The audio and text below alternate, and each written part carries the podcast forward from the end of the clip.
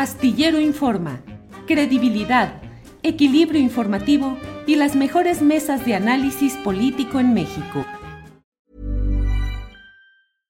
Hey, I'm Ryan Reynolds. At Mint Mobile, we like to do the opposite of what Big Wireless does. They charge you a lot, we charge you a little. So naturally, when they announced they'd be raising their prices due to inflation, we decided to deflate our prices due to not hating you. That's right. We're cutting the price of Mint Unlimited from $30 a month to just $15 a month. Give it a try at mintmobile.com slash switch. $45 upfront for three months plus taxes and fees. Promo rate for new customers for limited time. Unlimited more than 40 gigabytes per month. Slows. Full terms at mintmobile.com. Ryan Reynolds here from Mint Mobile. With the price of just about everything going up during inflation, we thought we'd bring our prices down. So to help us, we brought in a reverse auctioneer, which is apparently a thing.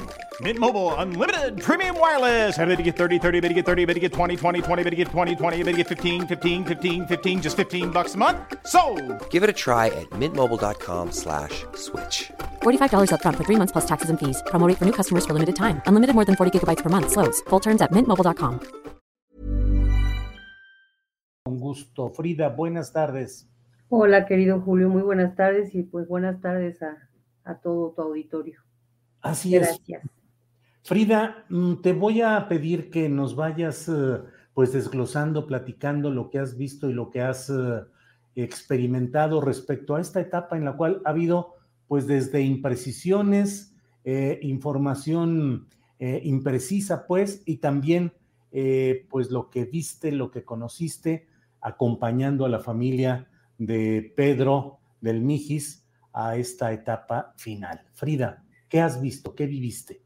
Eh, bueno, Julio, eh, muchas situaciones. Desde el principio, este 31 de enero que él desaparece, eh, que posteriormente a los dos días se comunica ya en la noche con Miriam, su esposa es con quien yo he estado muy cerca. Eh, y bueno, ellos hacen, le hacen la notificación a las autoridades de, de esta desaparición. Las autoridades desde el principio, desde ese primer momento, eh, les dijeron que no dieran a conocer la desaparición, ¿no? O sea, desde ahí. Eh, se tardan un día, días más, el 8 de febrero es cuando la Fiscalía de San Luis Potosí lanza una, una célula de búsqueda y, bueno, eh, es cuando yo también me entero, inmediatamente me comunico con, con su asesor, uno de sus asesores, eh, le mando un mensaje a él y pues obviamente el mensaje ya no, ya no llegó a ese número. Y bueno, posterior a ello empezamos a ver cómo empujar, porque en efecto los medios no lo estaban tomando en cuenta, muy pocos estaban dando esta importancia de esta desaparición, como todas, pero bueno, particularmente porque Pedro no era la primera vez que lo desaparecían, no era la primera vez que sufría un atentado, eh, había inmensidad de personas a las que no les gustaba la forma de, de Mijis.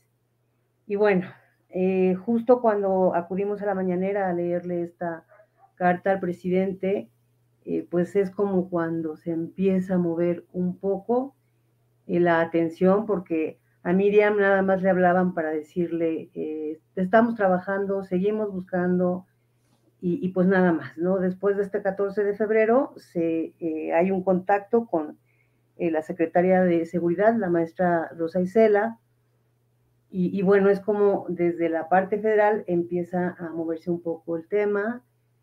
Pero bueno, hay muchas aristas. Él desaparece ese 31 de enero, envía esos audios el día 2 de febrero, donde hace, eh, pues les hace, le hace de su conocimiento a Miriam que lo acababan de detener, lo habían detenido los gafes. Eh, desde que nosotros escuchamos esos audios, me los compartieron y, dije, o sea, por la, el tono de voz, era lógico y era obvio que él no estaba solo. Eh, y bueno, las autoridades no, como que no le, no le estaban dando la importancia que merecía la situación.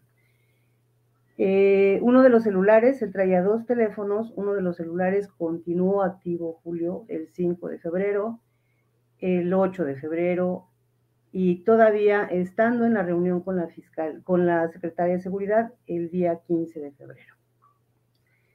Cuando eh, pues empezamos ahí a, platicar con Miriam, con los asesores de, de Mijis, nos hace ella saber, nos comenta que le hablan de la, de la Fiscalía de Tamaulipas. Recordemos que todavía eh, en los principios de la semana pasada, el fiscal decía que no era verdad, que él había, eh, o los números habían estado ahí en Nuevo Laredo. Cabe eh, comentarte, Julio, rapidísimo que precisamente esos audios, eh, la ubicación, la geolocalización que tienen es en Nuevo Laredo. Él no iba a Nuevo Laredo. Él, ese 31 de enero, le hizo saber a su esposa, andaban recorriendo estas rutas migrantes con la intención de iniciar esta campaña de apoyo a migrantes y él iba a Monterrey. Él en ningún momento iba a Nuevo Laredo. Uno. Dos. Eh, cuando nos notifica Miriam que, le llaman de Tamaulipas para decirle que tiene, tiene que ir, ella les pregunta que cuándo y ellas tranquilamente le dicen, pues cuando usted pueda, ¿no? Este, tratamos de, agilizar la situación. Eh, yo tuve que pedir desde el mecanismo de protección pues, también medidas de seguridad para que no nos fuéramos así a una tierra de nadie, ¿no? Y bueno, en efecto, esto se concreta el 25 de febrero, estábamos allá, se le solicitó tres veces a la fiscalía que no fueran a filtrar nada, hasta que no se estuvieran seguros de que, de que era él, ¿no?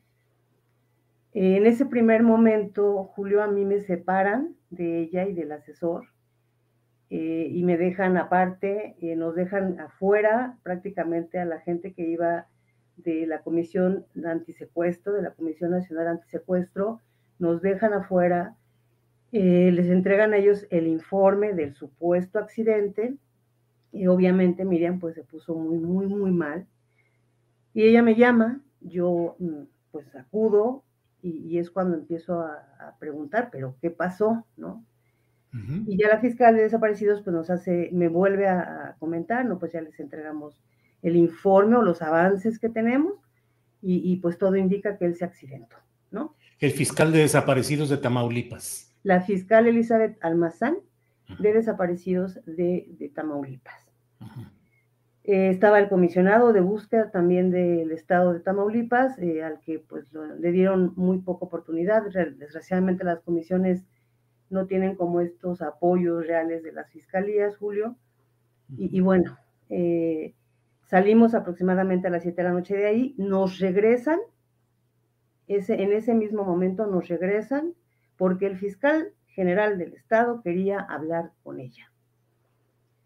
Eh, nos regresamos nuevamente, nos separan, nada más dejan entrar a mí y al asesor. Yo soy siempre muy respetuosa de lo que nos solicitan las autoridades, me esperé afuera y solamente la regresaron, Julio, la regresó el fiscal para decirle fríamente, tajantemente, es su marido, yo no tengo la menor duda y solamente voy a esperar el protocolo de que pues el ADN diga que sí es él, ¿no?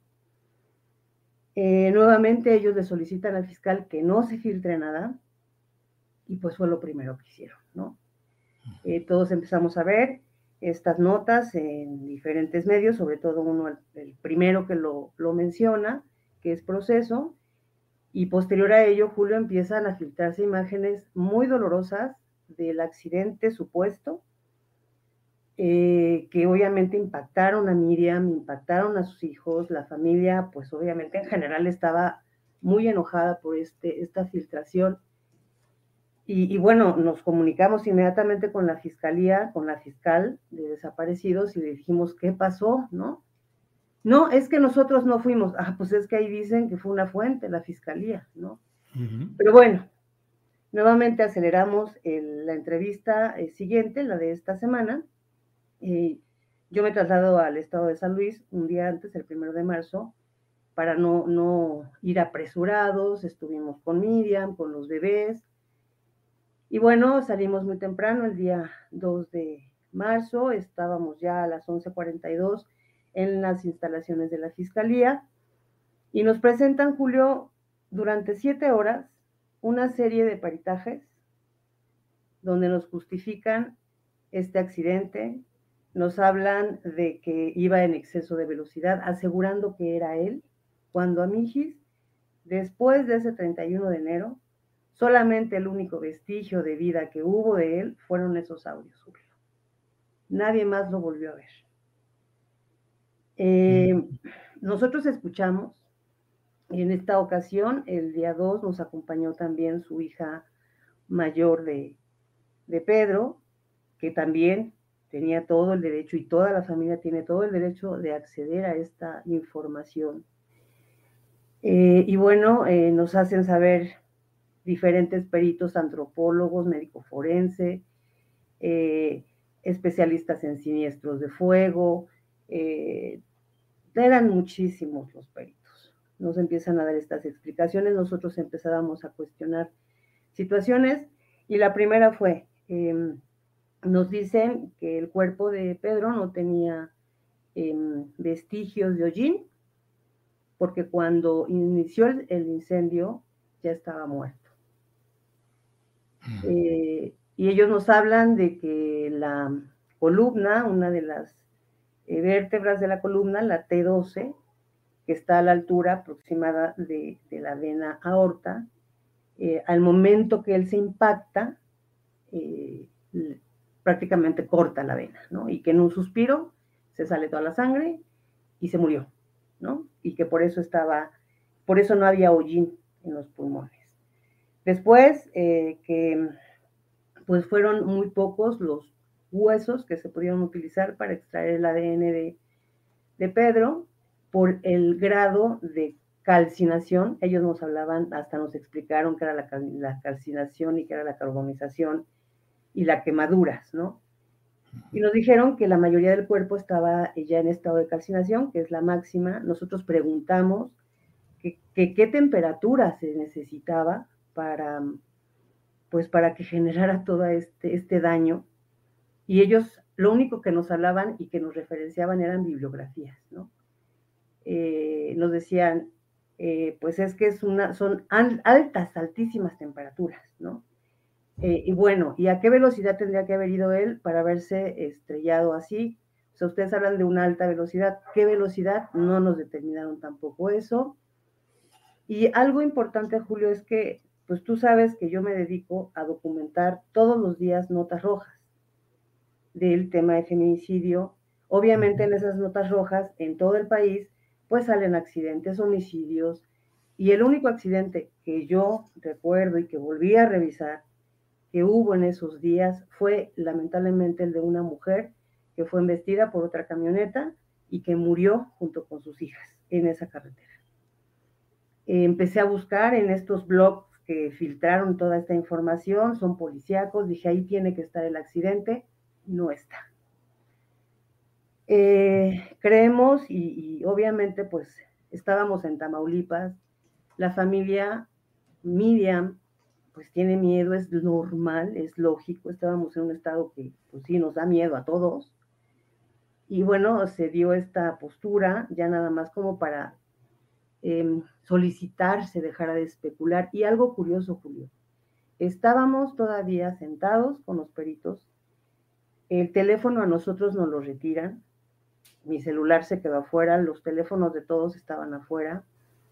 Cuando salimos aproximadamente a las casi a las 7 de la noche a, como a respirar un poco antes de pasar al CEMEFO, eh, me, dice uno, el asesor, me dice, Frida, ya está en los medios, ya se filtró. Desde las cuatro y media de la tarde, el primer tuit que sacan es de del señor López Dóriga, diciendo que los familiares estaban ahí, cuando se supone que nadie sabía ni nadie tenía por qué saber que estábamos en ese lugar. Eh, inmediatamente, pues yo me molesto, le voy a ver a la fiscal. La fiscal hace un comentario, no estando yo, de que yo era la que había filtrado, el que estábamos ahí. Obviamente encaramos la situación, le hicimos saber que era pues difícil, los medios, muchos medios estaban afuera de la fiscalía y todavía no terminábamos.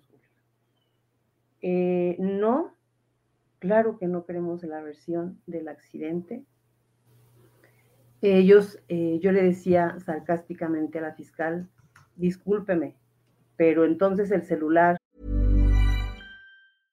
Hey, I'm Ryan Reynolds. At Mint Mobile, we like to do the opposite of what Big Wireless does. They charge you a lot. we charge you a little. So naturally, when they announced they'd be raising their prices due to inflation, we decided to deflate our prices due to not hating you. That's right. We're cutting the price of Mint Unlimited from $30 a month to just $15 a month. Give it a try at mintmobile.com slash switch. $45 upfront for three months plus taxes and fees. Promo rate for new customers for limited time. Unlimited more than 40 gigabytes per month. Slows. Full terms at mintmobile.com. ¿No te encantaría tener 100 dólares extra en tu bolsillo? Haz que un experto bilingüe de TurboTax declare tus impuestos para el 31 de marzo y obtén 100 dólares de vuelta al instante. Porque no importa cuáles hayan sido tus logros del año pasado, TurboTax hace que cuenten. Obtén 100 dólares de vuelta y tus impuestos con 100% de precisión. Solo con Intuit TurboTax.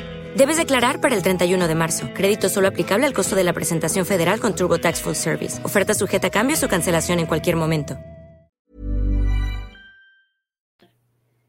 Se salió caminando solito porque dijo, ay, se va a encender, ya me voy. O sea, discúlpeme el sarcasmo, pero pues no es creíble. Mucho menos después de que él reporta que lo habían detenido y que ese celular ha mantenido actividad, Julio. Frida, dices, claro que no les creemos la versión. En ese plural, ¿incluyes a la esposa, a la familia de Pedro?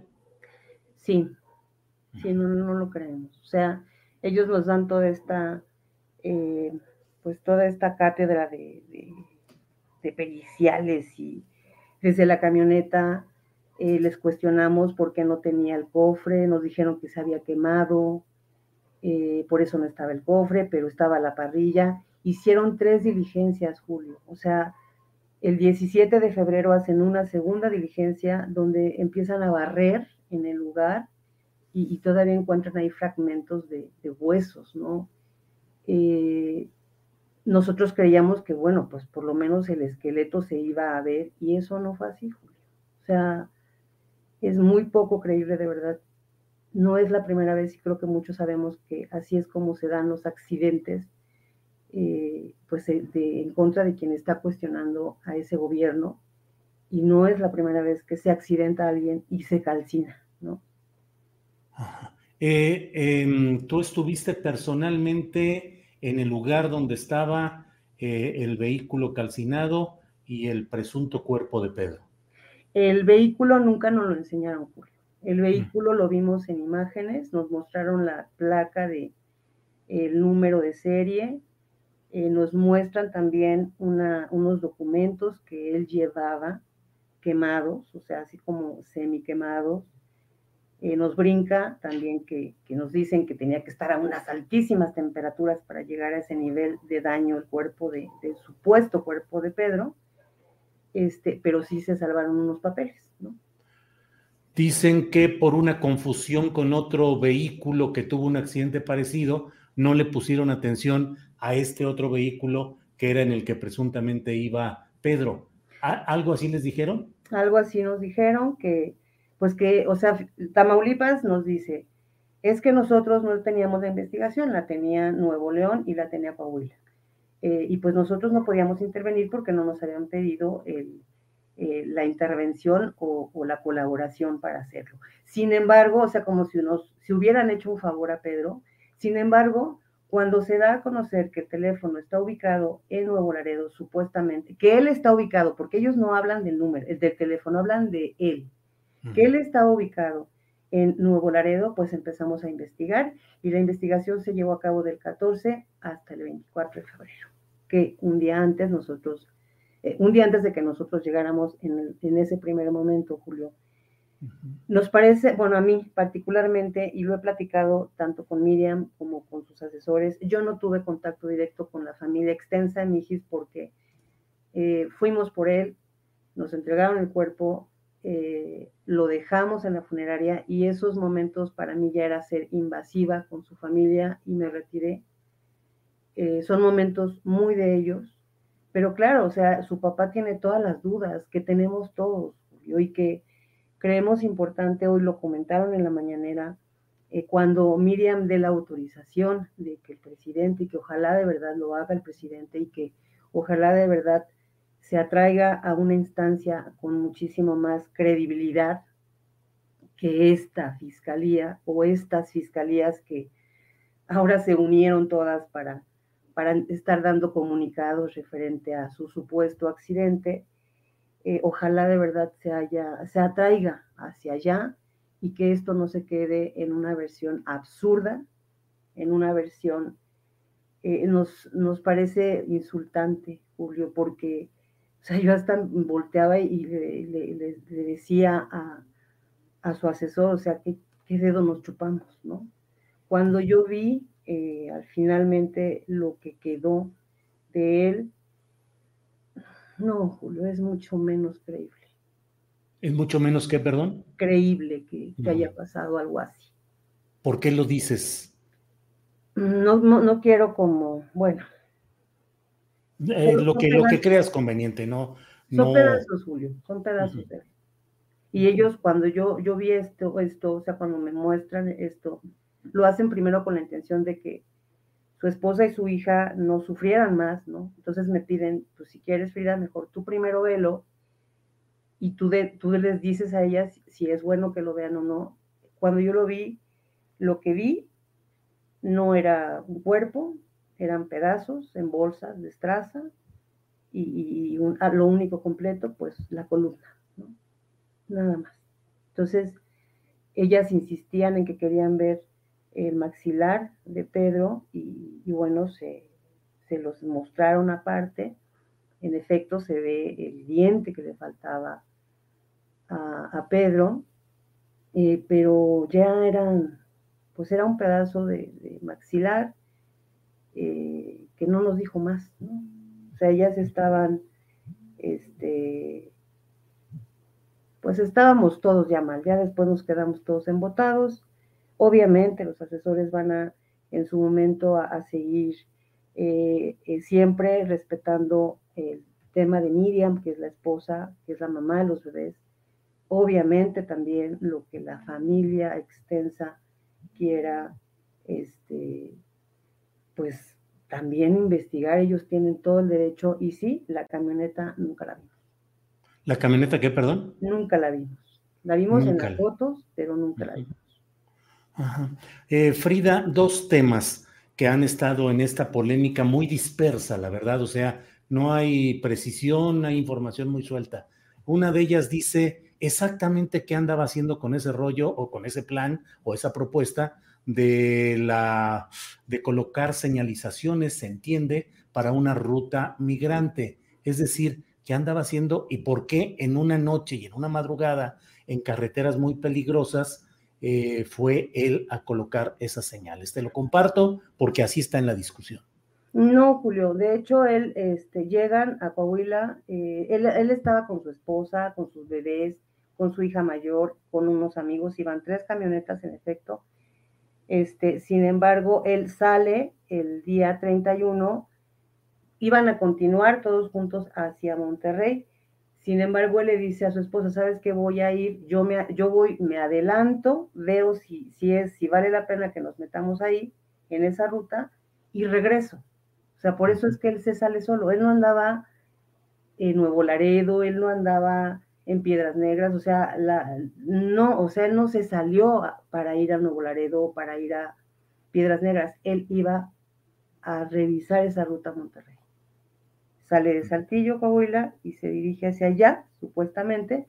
Ellos, pues ella no sabe nada, el primero de febrero, este, él se comunica con Miriam eh, por teléfono solamente para pedirle que le dé apresuradamente, que le dé eh, la contraseña de su celular. Él traía dos celulares, eh, uno de su hija pequeña y, el de él, y, bueno, apresuradamente le dice, rápido, dámelo, y, le corta la llamada y hasta el día 2 es cuando manda ya estos audios y ya no se vuelve a saber nada de él. Este plan de la ruta migrante lo estaba organizando por sí mismo con alguna agrupación, algún partido, alguna... ¿Qué era exactamente esto de la ruta migrante? Sí, él estaba, de hecho, empezando a comunicarse, a contactar a personas eh, de asociaciones de, albergues allá en la zona. Este, no lo traía ningún partido. Mijis era así, Julio. Mijis eh, obviamente termina su, periodo en, la Cámara de San Luis y pues él no se iba a quedar sentado, o sea, él era así, de hecho, eh, pues traía un taxi, estuvo trabajando un taxi, él quería seguir reuniendo pues lo que más pudiera para poder seguir ayudando a la gente a quien le pidiera apoyo, Julio, porque él era así. Entonces, eh, ya lo estaba documentando, se fue a documentar a Chiapas, o sea, estaba como, como, como creando todo este proyecto para poder empezar a ayudar a estos migrantes. No estaba poniendo señalizaciones, simplemente estaba recorriendo esas rutas, estaba comunicándose con eh, estas asociaciones allá en, en, aquel lado que están pues prácticamente solas. Se estaba creando todo un proyecto que quería concretar y que pues ya no lo dejaron, pero Pedro hacía eso, o sea, él se fue a Tijuana, acompañar a familias a buscar cuerpos, encontró fosas, encontró personas desaparecidas en esas fosas eh, y, pues a donde lo llamaran o a donde él le inquietara que necesitaba alguien verse, que necesitaba alguien ayuda, ahí estaba Pedro. Frida, formalmente las cuatro fiscalías de justicia de los estados de San Luis Potosí, de Nuevo León, Coahuila, Tamaulipas, pues han establecido su versión de estos hechos que efectivamente a muchos nos parece eh, poco convincente y más bien llena de una narrativa poco aceptable. Pero, ¿qué sigue en términos eh, jurídicos, judiciales? ¿Qué es lo que seguirá? Pues vamos a seguir empujando, Julio. Hay muchos datos que se tienen que revisar con las autoridades federales. Obviamente, con las autoridades estatales no porque eso, o sea, como tú bien lo dices, estas cuatro fiscalías ya concluyeron que él se accidentó, o sea, una verdad histórica para ellos, ¿no?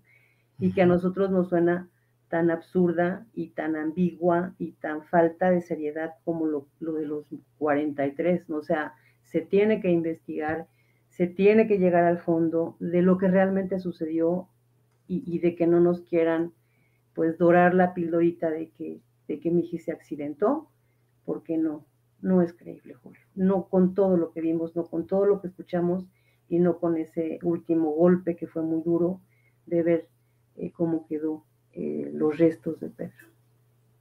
De lo que viste y conociste, el mayor armado procesal judicial de este caso se dio en Tamaulipas. Sí, sí, Julio. ahí es donde están las, o pueden estar las claves de lo que sucedió. Eh, se habla de esa carretera diciendo que es una carretera muy peligrosa, donde dicen que sucedieron eh, los hechos. Es efectivamente una zona muy, muy peligrosa dentro del marco de gran peligrosidad que en general tiene Tamaulipas. Sí, de hecho, este, pues los mismos, el mismo, la misma gente que trabaja en la fiscalía nos hacía saber esto. Fíjate, Julio, el, el viernes que nosotros fuimos, a nosotros no nos dijeron ni en qué carretera ni en qué kilómetro cosa que ellos filtraron, ¿no? Eh, finalmente el día 2 nos dicen, en, fue en la carretera, eh, Piedras Negras Nuevo Laredo, en el kilómetro 27, eh, nos dan toda esta versión absurda, la camioneta ni siquiera voló, o sea, la camioneta supuestamente se cae en un drenaje, hasta nos hicieron un videíto ahí para enseñarnos cómo, este, y, bueno, sí, compañeros de allá me han estado a mí llamando desde ayer.